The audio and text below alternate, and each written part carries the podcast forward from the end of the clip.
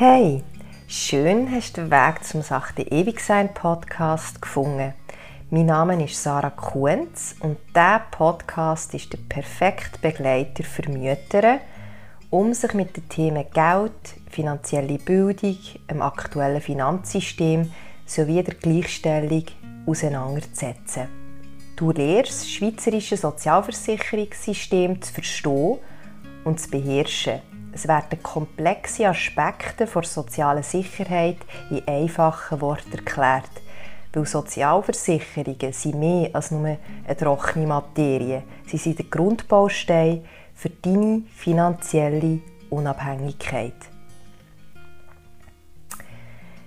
Die heutige Podcast-Folge habe ich eigentlich so ein bisschen dazwischen geschoben. Und zwar aus dem Grund, weil ich am Wochenende auf Instagram eine Umfrage habe gemacht und dort habe ich unter anderem die Frage zu bezahlter und unbezahlter Care-Arbeit gestellt und habe gemerkt, dass das Bedürfnis da ist, mehr darüber zu erfahren. Und darum ist es mir wichtig, dir sofort einen Mehrwert zu bieten und gebe dir wegen dem heute vier Tipps mit zu dem Thema, wo du sofort kannst umsetzen Und darum legen wir doch los mit Tipp Nummer 1. Eigentlich etwas ganz Simples und zwar du ein eigenes Konto eröffnen damit du dein eigenes Geld darauf kannst einzahlen kannst, um deine Wünsche, Träume, Ziele, eine Weiterbildung oder was auch immer zu ermöglichen. Dass du nicht die Partner musst fragen ich möchte mir gerne Nägel machen, ich möchte wieder mal zum Coiffeur, ich möchte eine Weiterbildung machen. Hast du mir das Geld, sondern dass du selber kannst dein Geld einteilen und selber kannst bestimmen, was du mit dem Geld möchtest machen. Das ist wirklich ein sehr einfacher Tipp, aber es ist der Grundbaustein. Ich habe das Gefühl, einfach auch mega wichtig für einen Selbstwert, das eigene Geld zu haben. Tipp Nummer zwei: Loder von deinem Partner einen Lohn auf das Konto einzahlen oder auszahlen wie man dem auch immer möchte sagen. Vielleicht braucht das ein bisschen Mut, aber ich bin überzeugt, du schaffst das. Hock mit deinem Partner zusammen und besprich mit dem, was die Arbeit, die Leistung, die du jeden Tag für die Familie erbringst, für einen Wert hat. Wenn wir das jetzt mal ähm, von einer anderen Seite anschauen und du gibst dein Kind oder dir gebt euer Kind oder euer, Kind in eine Kita, zahlt ihr für einen Kita-Tag für einen ganzen Monat ca. 500 Franken. Und dort ist keine Übernachtung dabei, wenn euer Kind oder euer Kind krank sind. Kannst du sie nicht in die Kita bringen Waschen, Putzen, Kochen, Einkaufen etc. sind dort alle das sind alles Sachen, die dort nicht mit inbegriffen sind. Also klar, es wird natürlich gekocht, es ist Mittag für euch ein Kind. Aber du weißt, wie ich meine, es gehören hier noch ein bisschen mehr Mahlzeiten dazu. Und darum finde ich es wichtig, dass man diesen Aspekt einfach anschaut und denkt, das sind 2'500 Franken im Monat, wenn du nicht von Subventionen kannst profitieren, wo vielleicht die Wohnkanton leisten oder deine Gemeinde.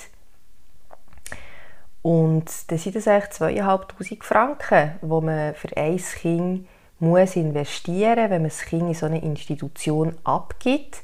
Und es hat auch nicht jeder das Privileg, das Kind können, den Großeltern abzugeben oder Großmutter oder einer Tante, die ja in der Regel das kostenlos machen also wir geben unseren Sohn auch zwei Tage in eine Kita. Ich bin sehr dankbar dafür, weil sonst könnte ich ja gar nicht arbeiten. Und dann haben wir noch familieninterne Betreuungsmöglichkeiten. Aber diese Möglichkeiten haben einfach nicht alle Menschen. Und darum ist es natürlich umso wichtiger, das wertschätzen, wenn eine Mami zurücksteckt, weniger Koko arbeiten, Teilzeit arbeitet und so zu den Kindern schaut. Aber das hat aus meiner Sicht einen Lohn verdient.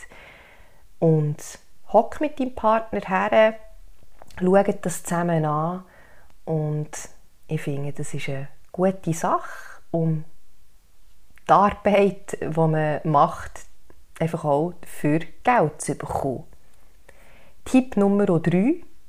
Du, ein, du eine dritte Säule eröffnen. Auf einer Bank oder bei einer Versicherung. Es gibt hier viele verschiedene Möglichkeiten. Ich habe dort in Podcast Nummer 5 eingehend darüber geredet. Lass dir die Folge an, insofern sie noch nicht gehört hast.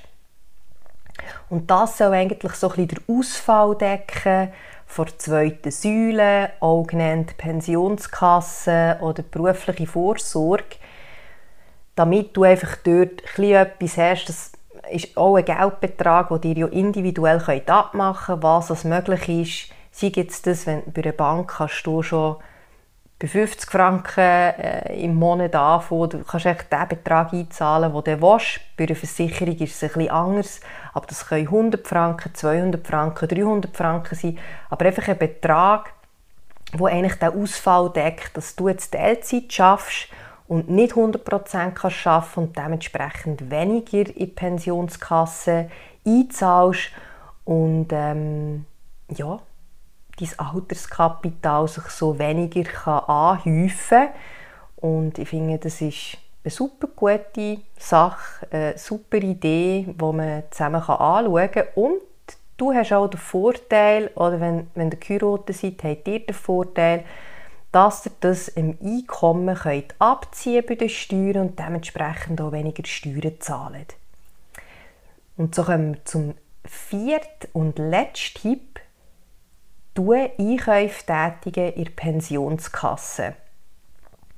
Du überkommst jährlich, wenn du angestellt bist und pensionskassenpflichtig bist, und ich gehe davon aus, wenn du pensionskassenpflichtig bist und die aktuelle Eintrittsschwelle übertreten hast mit deinem Einkommen, was momentan, aber das gilt jetzt einfach für das 2023, wenn jetzt die Podcast-Folge erst im 2026 hören wird die Zahl auch nicht mehr stimmen, aber um dir einfach hier ähm, eine Zahl können, zu bringen, müsstest du jetzt ein Jahreseinkommen erzielen von 22'050 Franken.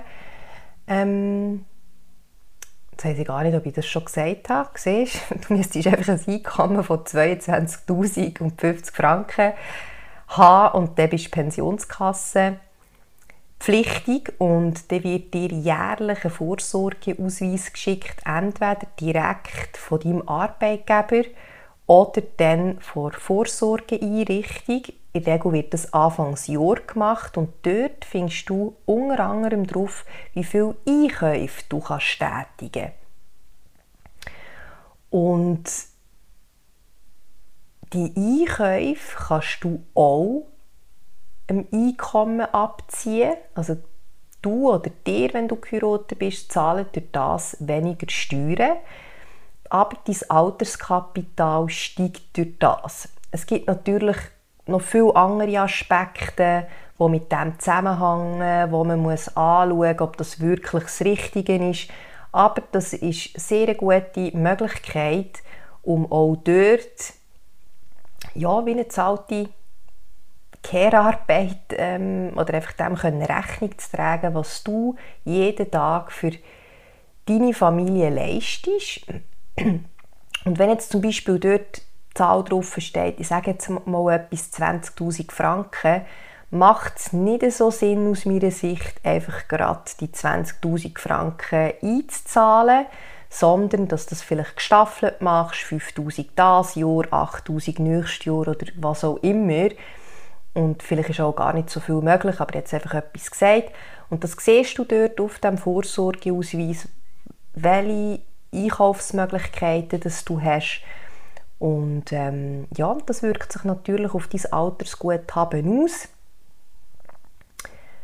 Und da gibt es vielleicht noch dazu zu sagen, wenn du geheiratet bist und ihr euch irgendwann solltet scheiden was ich natürlich von ganzem Herzen nicht hoffe, aber wenn das passieren sollte, wird das Geld, das dir erwirtschaftet habt in euren Ehejahren, je hälftig teilt. Also alles, das ganze Kapital, das du angehäuft hast in der Pensionskasse oder wenn allenfalls jetzt auf mich mit Tipp her eine dritte Säule gemacht hast und die acht Jahre Leute scheiden, dann wird das Geld, also das, das, der Betrag, das Kapital, das sich dort angehäuft hat, 50% deinem Mann oder deinem Ex-Mann äh, gut geschrieben, aber bei ihm passiert wiederum genau das Gleiche. Also du bekommst auch die 50% von ihm aus der Pensionskasse, wenn er eine dritte Säule hat, aus der dritten Säule und so weiter. Darum ist es eigentlich umso wichtiger, wenn du jetzt im Konkubinat lebst und nicht geheiratet bist, dass du eine von diesen Möglichkeiten in Anspruch nimmst, Einkäufe tätigen, eine dritte Säule eröffnest und vor allem einen Lohn dir auszahlen von deinem Partner, weil wenn du im Konkubinat lebst und dir euch irgendwann trennen was ich natürlich auch in diesem Fall nicht hoffe, ähm, hast du die Möglichkeit oder das, die Privilegien nicht, dass er dir irgendetwas von dem Geld, das er eigentlich von euch hat können, oder von dir aus Mami, die Teilzeit geschafft hat, hat können profitieren, dass er weiter ganz normal 100% in seine Pensionskasse können einzahlen. Du hast schön daheim zu den Kindern geschaut und ähm, ja und hast durch das weniger äh, Kapital können anhäufen und darum ist es wirklich umso wichtiger, ähm, dir die Tipps zu Herzen zu nehmen und ähm, auch wenn nicht gerade alle von denen musst umsetzen aber vielleicht zwei oder eine oder drei, am besten alle. Wenn du alleinerziehend bist, ist es natürlich noch ein ganz ein anderer Fall. Wenn's mir, wenn ich es recht im Kopf habe, hat sich seit 2017 das Gesetz geändert, so dass ähm, der Kindsvater nicht nur Alimente muss zahlen für das Kind, sondern auch Unterhaltsbeiträge für die Frau. Vielleicht ist es nicht möglich, ähm, Einkäufe zu tätigen in Pensionskasse, aber vielleicht kannst du gleich von dem Geld 200 Franken oder so in eine dritte Säule einzahlen. Wie ich vorhin schon gesagt habe, du zahlst das auch weniger Steuern und ähm, kannst dort so ein die Lücken schließen, dass du eine Phase nicht 100% kannst arbeiten oder einfach nur 40% schaffst und irgendwann erhöhst du vielleicht äh, das Pensum, wenn dein Kind oder deine Kinder schulpflichtig werden. Ja, das ist eigentlich so ein das, was ich dir zu dem Thema Zahlte Care-Arbeit sagen Ich hoffe, die Podcast-Folge hat dir gefallen. Du hast etwas an Tipps für dich mitnehmen Du doch den Kanal abonnieren, wenn die nächste Folge, wo es um Pensionskasse geht, nicht möchtest verpassen. Wenn mir noch nicht folgst, folg mir doch auf Instagram. Du findest mich dort unter Sachte ewig sein. Oder besuch meine Homepage, die ich dir auch ähm, verlinken. Und dann hoffe ich, dass wir uns bei der nächsten Podcast-Folge wieder hören. Herzlichen Dank fürs Zuhören. Tschüss!